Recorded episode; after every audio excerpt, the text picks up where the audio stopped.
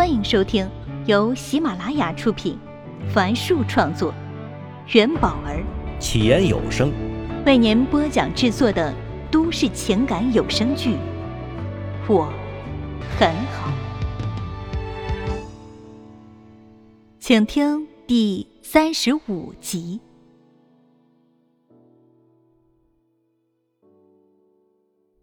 温暖刚坐回座位。谢畅也端着酒杯来到了马卫国的身边，身后的李峰正注视着他们。马台，我敬您一杯，您随意啊。谢畅弯着腰举起了酒杯，其他人都捂着嘴不让笑声出来。温暖看向谢畅，才发现他又把腰弯成了九十度，活脱脱一个直角。想起了上次同事们对他的嘲笑，谢畅仰起头，一饮而尽，酒红色的杯子变成了透明色。马卫国站起来，拍拍他的肩膀，点了点头，举起酒杯喝了一口。谢畅喝完，准备回到自己的席位时，温暖身旁的同事站了起来，他拦住了谢畅。语气不善的说：“哎，谢导，别走啊！”说完，还冲其他的同事说：“这好不容易过来，咱们喝几杯啊！”哎，大伙说是不是？众人偷笑起哄道：“对，就是啊，就是啊！”只有温暖一脸担忧的看着谢畅。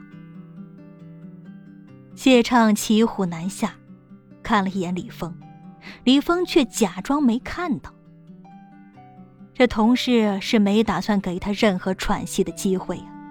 夺下他的酒杯，放在自己的酒杯旁边，把两个杯子都用红酒斟满了，然后拿起一杯，轻蔑地冲谢畅笑了笑，一饮而尽后，又将酒杯倒置。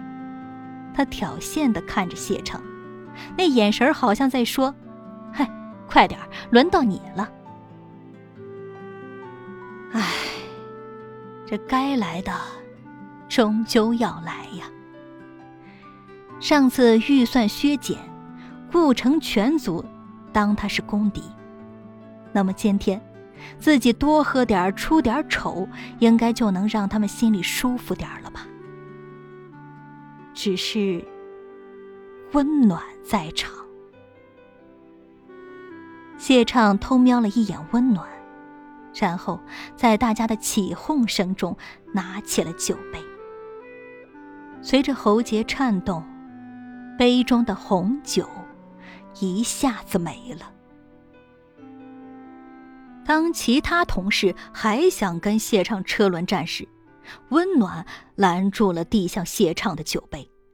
指着满桌的菜说道：“哎，大家先别急着喝酒呀，这么多菜都还没动过呢。”说完，他就夹起一块螃蟹给那个端起酒杯的同事。那同事接过螃蟹，本想反驳温暖，却听到马卫国说：“呃，有拼劲儿是好事嘛，但酒不能贪杯哦。”大伙儿忙点头称是。谢畅退回到自己的座位，看到李峰正斜睨着他，想开口说点什么，一股恶心感如澎湃的潮水顺着喉咙朝嘴里汹涌而来。谢畅急忙捂住了嘴巴，往厕所跑去。聚餐结束时。李峰走到马卫国身边说：“马太啊，呃，我今天胃不舒服，就没喝酒。我送您回家吧。”马卫国从挂衣架上取下外套，笑着说：“哈哈，李主任，你住城南，我住城北啊，不在同一条路上吗？就不麻烦你了。”他穿上外套，指着瘫坐在椅子上的谢畅说：“哎，你要不送下小谢吧？”他这样没法一个人回家的。李峰看到台里的策划杨老师正要离开，就让他送谢畅回家。等一转身，已不见了马卫国的人影。李峰冷笑一声，嘴里嘟囔了一句：“不在同一条路上。”然后带着不屑的表情走了。温暖扶着步履蹒跚的顾城走到餐厅门口，一辆银色的宝马三厢车缓缓驶到他们身边。顾城在温暖的搀扶下坐到了车后排，正要关门时，他突然拉住温暖的手，满嘴酒气的说：“温暖，嗯，我送你回家呀。”温暖笑着说道。我自己会回去的，顾导，你晚上好好休息，明天见。又跟帮忙开车的同事说：“陈哥，你一定要把顾导送上楼呀。”顾城还想说些什么，车门就被关上了，他难受的闭上了眼睛。温暖回到餐厅。看到杨老师正吃力的扶着谢畅，踉踉跄跄的往外走。经过大门的台阶时，谢畅一个重心不稳，跌倒在了地上，杨老师也跟着坐在了地上。温暖快步上前，和杨老师一起扶起了谢畅。杨老师，我们去门口叫辆出租车吧。哎呀，哎，这李主任也不知道是怎么回事。哎，我这么瘦的一个人，还让我来扶他。杨老师抱怨道：“我女儿还在医院打点滴呢。”说话间，两人将谢畅扶到了门口。杨老师左右张望，却没看到一辆出租车。他看了一眼手表，又瞪了一眼谢畅。嗯，真是倒霉，跟了这么一个领导。温暖看谢畅闭着眼睛。迷迷糊糊的样子，不知他有没有听进去，便对杨老师说：“杨哥，你们组不是很好吗？预算也没减，我们组啊都可羡慕你们了。”谁知杨老师突然指着自己的脸说：“哎，这人都要脸呐，跟着他，我这张老脸都没了。”温暖又看了一眼谢畅，还是刚才的模样。应该没有听到吧？他在心中祈祷。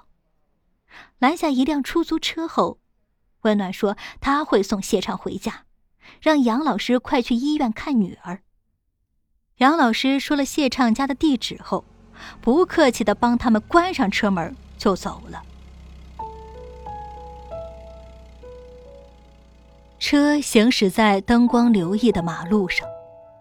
两人坐在车后排，谢畅靠在温暖的肩膀上，发出低低的鼾声。温暖侧过脸，用纸巾轻轻地帮他拭去嘴角残留的酒滴，心中涌现出一丝丝的暖意。车在一个小区门口停下，司机帮温暖把谢畅扶下车。谢畅微微睁开眼，嘟囔着说。嗯，不是这里，不是这里啊。中年司机看上去对这类事儿很有经验，他凑到谢畅的耳边问：“哎，那是哪里啊？”谢畅又嘟囔了一句，温暖没听清楚，但司机说他知道在哪里。一番折腾后，出租车在一片废墟中停下。温暖疑惑的问道：“哎，是这里？就是这儿，本来可以开进去的，但是前面在修路。”司机下了车，帮温暖把谢畅扶了出来，指着十米外的路灯说：“啊，从路灯那儿啊拐进去，会看到一幢两层楼高的老房子，那儿就是了。”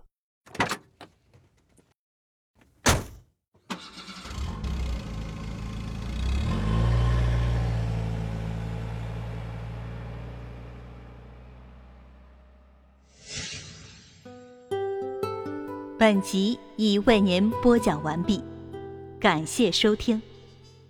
喜欢请订阅，分享给更多的朋友。下集再见。